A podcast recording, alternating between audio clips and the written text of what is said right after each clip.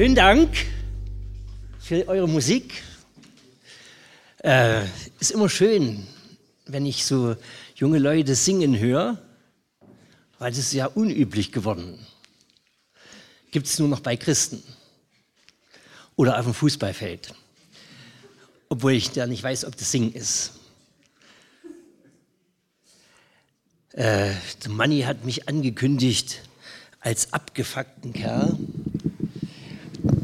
Ich nehme an, das war ein Kompliment.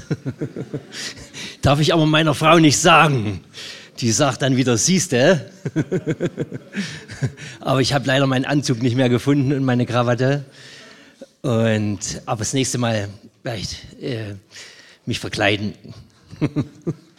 nee, mache ich nicht. Ähm, das Thema, das mir der Manni gestellt hat, stammt nicht von mir, aber es kommt mir entgegen. Denn ich habe gedacht, worüber soll ich euch was erzählen? Ich erzähle euch was von Jesus. Und zwar mit einer Frage. Jesus, einer von uns. Eigentlich sind es zwei Fragen, ja. Durch diese kleine, diese einen Buchstaben werden es zwei Fragen. Jesus, keiner von uns, Jesus ist einer von uns.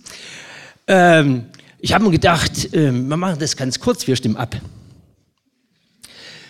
Dann hat sich das vielleicht erledigt und wir machen eine Runde Ostseewelle und gehen dann nach Hause. Nee, äh, kann, kannst du mal ein kleines bisschen Licht ausmachen, dass ich euch sehe? Ich will mit euch abstimmen. Ein kleines bisschen das Licht aus, ich sehe euch nicht. Ja, sehr schön. Also, äh, wir stimmen jetzt ab. Wer ist für das K? Hände hoch. Okay.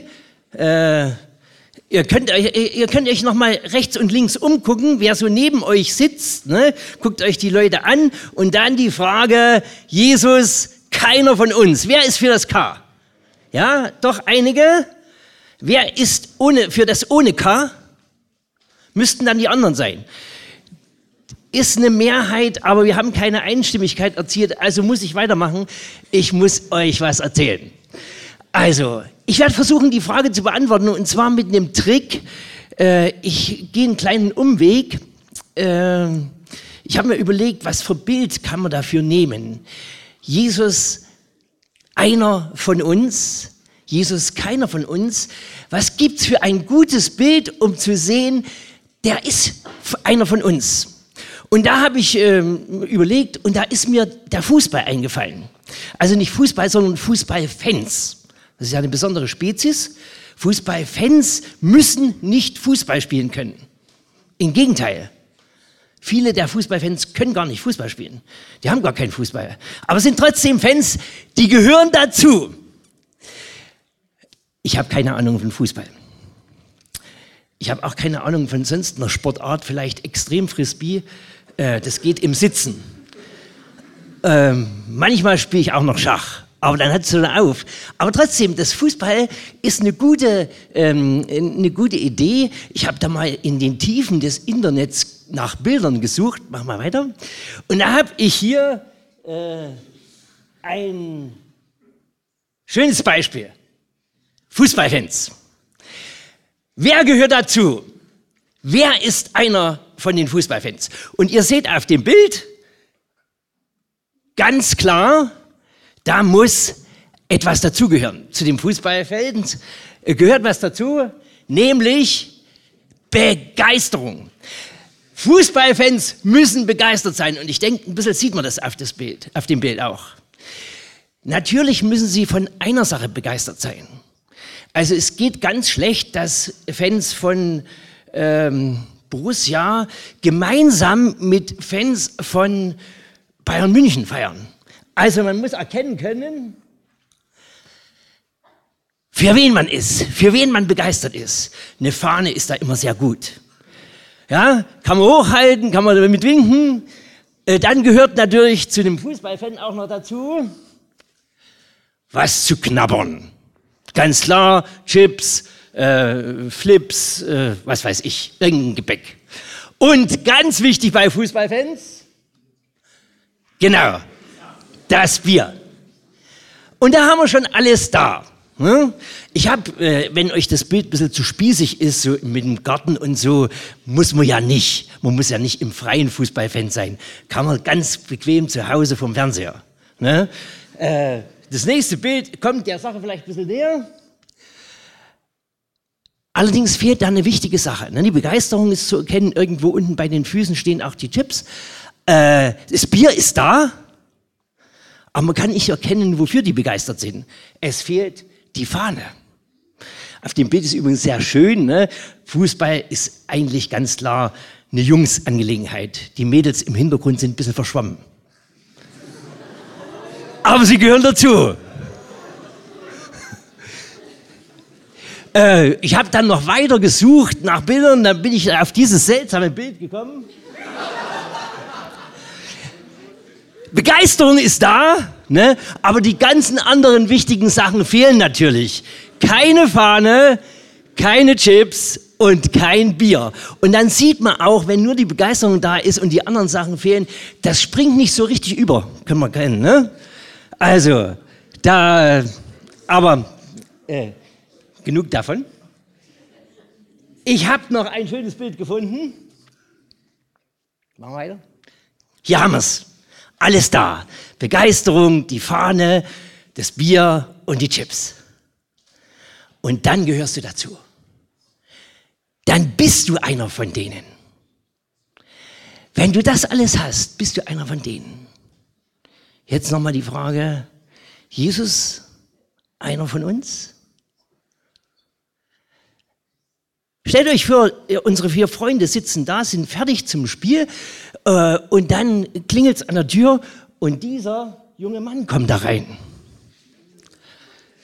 Also bitte, der gehört doch überhaupt nicht dazu. Wie sieht denn der aus? Mit Lederhosen. Gottes Willen. Keine Fahne, keine Begeisterung, keine Chips, kein Bier. Die vier Freunde werden natürlich sagen, du bist keiner von uns. Und damit machen sie einen großen Fehler. Ihr kennt den Mann? Ich kenne nicht, wer ist es? Der Kapitän. Die Fans wollen feiern und den Kapitän schicken sie raus. Jesus, einer von uns, keiner von uns. Das ist die Frage. Ich habe mal überlegt, wie kriegen wir raus, ob Jesus einer von uns ist. Wir können ja mal ein bisschen sein Leben aufblättern. Vor vier Wochen haben wir seinen Geburtstag gefeiert. Ist noch mal, ja, vier Wochen, ja, heute ist er 26, okay, vier Wochen, zwei Tage, haben wir seinen Geburtstag gefeiert und einige von euch haben das ja vielleicht mitgefeiert, einige von euch haben es vielleicht mitgespielt. Diese Geschichte, die so wunderbar erzählt wird in der Bibel. Der Lukas hat sie aufgeschrieben, hat sie wahrscheinlich selber von der Maria äh, gehört. Und er hat es aufgeschrieben, was eigentlich da passiert ist. Und auf dem Bild wird auch gleich diese ganze Tragik, die Misere deutlich. Ihr müsst euch vorstellen, dieses Kind, der Mann seiner Mutter wollte dieses Kind nicht. Der wollte abhauen. Ich weiß nicht, ob unter euch jemand ist, der jemand kennt, dessen Vater, dessen Mutter dieses Kind nicht wollen. Gott sei Dank hat Gott nochmal einen Boden zu ihm geschickt und er hat die Kurve gekriegt in letzter Minute. Und er hat gesagt, okay, ich sorge für das Kind. Denn er ist ja einer von uns. Ein Mensch. Und dann, ja, ich weiß nicht, ihr kennt die Geschichte vielleicht, ne? Dann ziehen die zwei los, die Eltern, weil irgend so ein spinnender Politiker denkt, er muss die Leute auf die Straße schicken. Und dann entbindet die junge Mutti Und kein Mensch hat Platz für dieses Kind. Die werden abgeschoben zu den Tieren in den Stall. Ist einer von uns? Ist der einer von uns?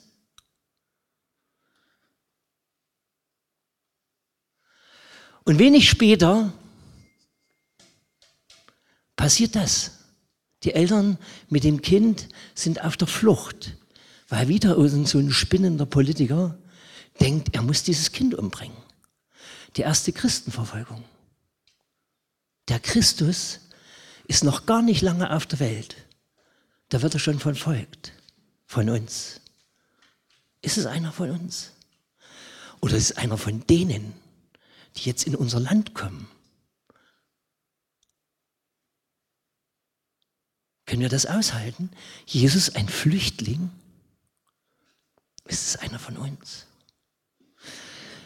Ja, er wollte einer von uns sein. Und er hat es auch, mach mal weiter, er hat es auch ziemlich deutlich gemacht. Er hat sich nämlich taufen lassen von seinem Cousin, dem Johannes, der ist damals ziemlich heftig unterwegs gewesen, hat den Leuten mächtig ins Gewissen geredet, hat ihnen also die Hölle heiß gemacht. Würde heutzutage kein Pfarrer mehr trauen, sich zu trauen, zu seiner Gemeinde sagen, was, soll, was, was wollt ihr überhaupt? Ihr Otterngezücht. Wir hatten euch hierher geschickt. Hat er sich getraut. Und Jesus geht zu diesem Johannes und sagt, ich bin einer von euch. Ich lasse mich taufen. Jetzt gehöre ich dazu. Das war ein bisschen eine geheimnisvolle Sache, nämlich an diesem Tag, da bekennt sich Gott zu seinem Sohn das erste Mal so, dass es die Leute hören. Und er sagt, das ist mein Sohn, das ist einer von mir. Die Taufe. Und dann führt dieser Jesus ein ziemlich stressiges Leben. Er ist vielleicht so 30 Jahre alt geworden. Und diese 30 Jahre, die haben ihn total aufgerieben. Der sah mit 30 aus wie mit 50. Ist mal beschrieben, dass die Leute ihn für so alt gehalten haben. Und wo er sich aufgerieben hat, das war in den der Zuwendung zu seinen Mitmenschen. Ein Retter, ein Helfer, ein Heiler, ein Tröster. Dieser Jesus hat gesagt, ich bin einer von euch. Und er hat sich besonders um die Leute gekümmert, die ganz unten waren. Die Kinder, die waren damals nichts wert. Die Frauen, die Witwen, die Waisen, die Kranken, die Armen. Für die war er da und hat gesagt, ich bin einer von euch.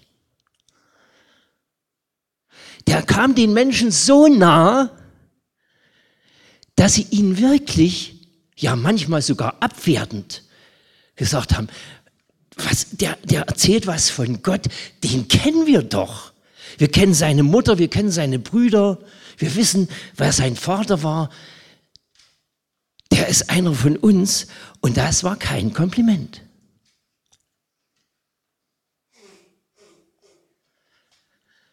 Und dann am Ende seines Lebens die Gewalterfahrung. Ich weiß nicht, ob von jemand, äh, jemand von euch schon mal eine Gewalterfahrung hatte. Ich hoffe es nicht und ich wünsche es auch nicht. Aber es kann passieren. Ich habe neulich das Buch von Jan Philipp Remzmar gelesen. Im Keller ähm, heißt das Buch. Jan Philipp Remzmar äh, ist äh, der Erbe eines großes, großen Tabakimperiums, hat aber dieses Geld eingesetzt für Sponsoring, für Kunst, für was weiß ich alles und ist 1996 entführt worden für vier Wochen. 30 Millionen Lösegeld sind gezahlt worden. Und er war gar nicht weit von seinem Zuhause weg in dem Keller eingesperrt. Und er hat darüber ein Buch geschrieben und er schreibt, diese Gewalterfahrung verschiebt dein ganzes Leben. Das hat Jesus mitgemacht. Er hat erfahren, was wir Menschen anderen Menschen antun.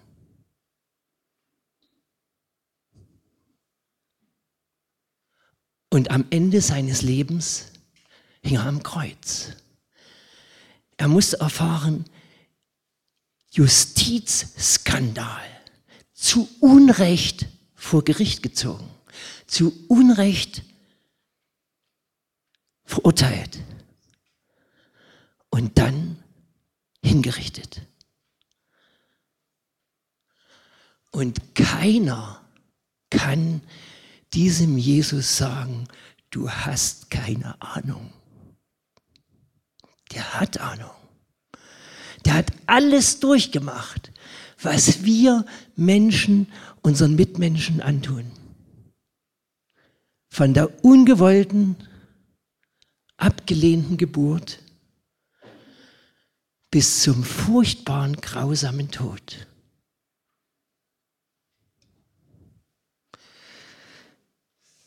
Gott sei Dank hört die Geschichte damit nicht auf. Und hier an dieser Stelle, denke ich, können wir jetzt noch sagen, der ist einer von uns. Er ist auferstanden. Das Grab ist leer. Jesus, einer von uns, spätestens an dieser Stelle müssen wir uns da verabschieden. Unser Leben wird mit dem Tod enden. Früher oder später. Bei mir vielleicht früher, bei euch ein bisschen später, hoffentlich. Aber da endet das Leben. Und dann können wir noch sagen, Jesus, einer von uns?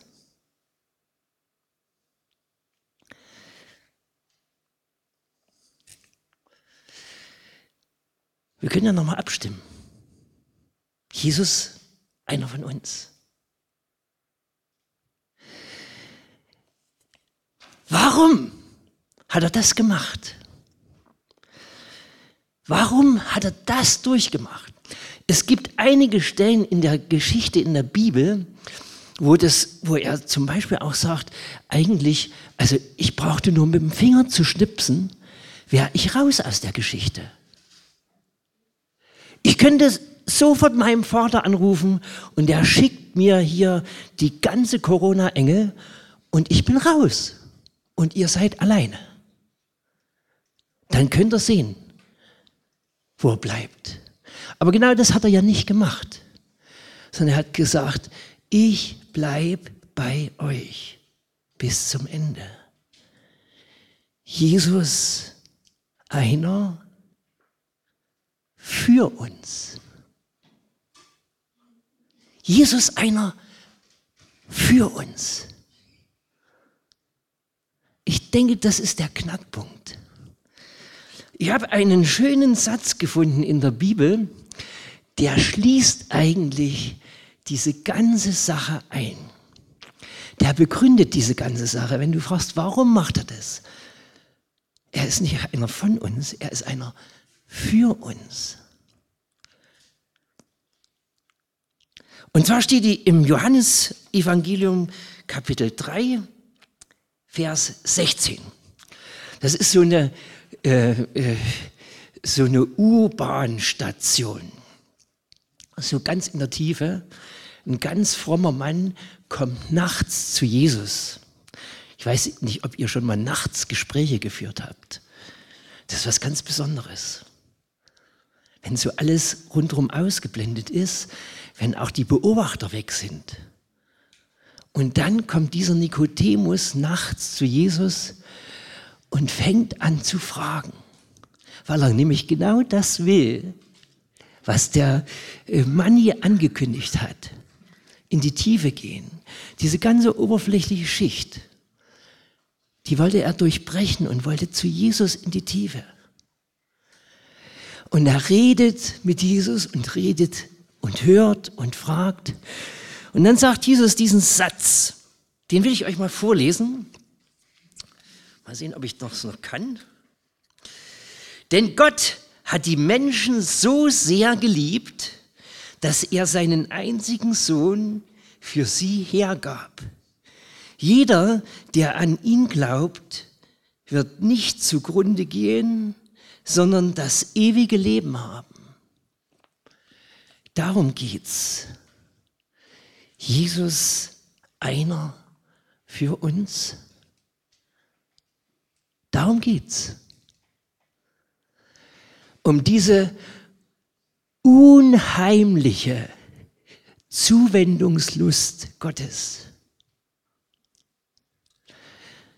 Am Anfang habe ich euch das mal so konstruiert, ne, dass die Fans dort sitzen und der Kapitän kommt rein und sagt, ich bin einer für euch. Ich gehe nämlich dann runter auf den Platz und halt die ganzen Dinger. Und wenn ich das nicht mache, dann könnt ihr euren Fernseher ausschalten. Da gibt es kein Spiel. Jesus ist runter auf den Platz gegangen, auf unseren Platz. Und er hat die ganzen Dinger gehalten, die auf uns zugeflogen kommen. Hat er mit seinem Leben bezahlt. Und dann sagen wir, du gehörst nicht zu uns.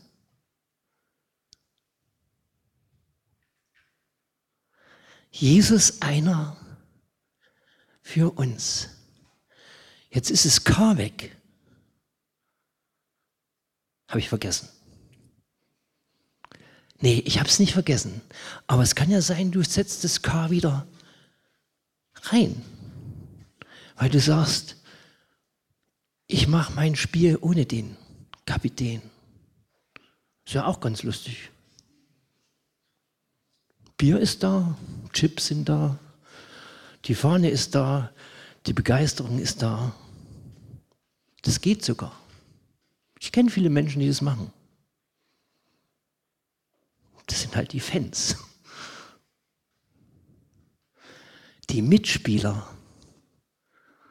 stehen auf dem Platz.